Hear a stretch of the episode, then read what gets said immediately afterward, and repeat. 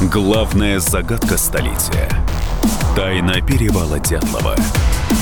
Дневник экспедиции. Журналисты «Комсомольской правды» и программы Андрея Малахова «Прямой эфир» вернулись из экспедиции на перевал Дятлова. Вместе с нами в горах Северного Урала работали сотрудники прокуратуры Свердловской области. Например, на месте трагедии они хотели провести следственный эксперимент. Из-за разрезанной палатки по склону должны были бежать 9 добровольцев. Я, кстати, тоже должен был принять участие в этом действии.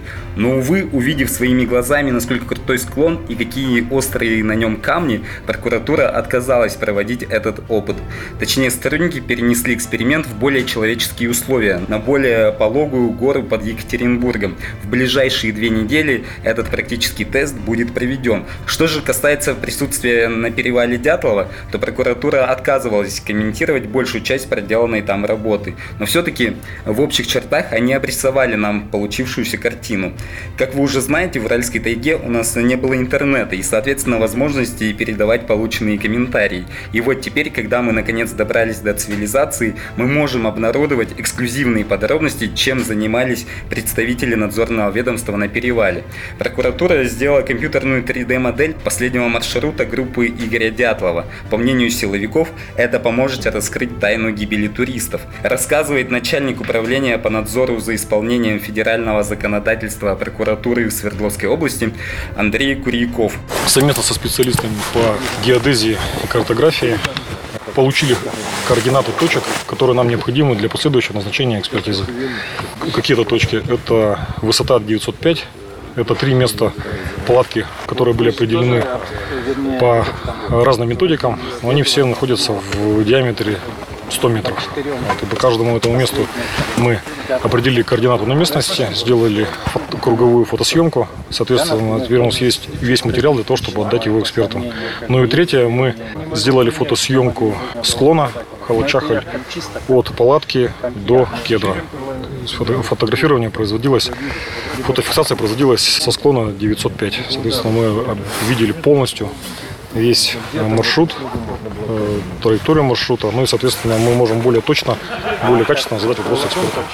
Я напрямую спросил Андрея Курякова, верит ли он в то, что можно раскрыть тайну перевала. Ответ получился неожиданным. Оказывается, прокуратура опасается, что на перевале может произойти еще одна трагедия, подобная той, что произошла с группой Игоря Дятлова. То есть есть шанс узнать, что за непреодолимая сила все-таки... Это цель проверки. Это цель проверки. Для того, что... А для чего мы это делаем, еще раз подчеркну. Для того, чтобы ответить э, родственникам, они на это имеют полное право. Это первое. И второе, для того, чтобы предотвратить подобные э, происшествия в будущем. Интересные данные в ходе экспедиции получил мой коллега, спецкор комсомолки Николай Варсегов.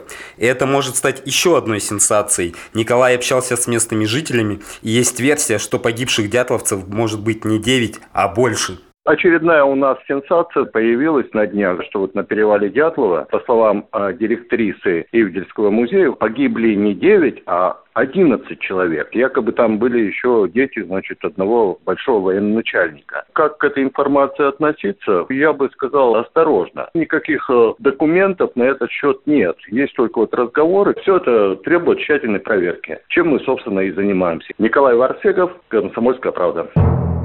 Проверка должна закончиться в августе, но никто не готов дать гарантий, что в конце лета ее не продлят. Учитывая, что преступления не могут раскрыть 60 лет, спешить с выводами точно не стоит. Андрей Горбунов, Перевал Дятлова, Москва. Главная загадка столетия. Тайна Перевала Дятлова.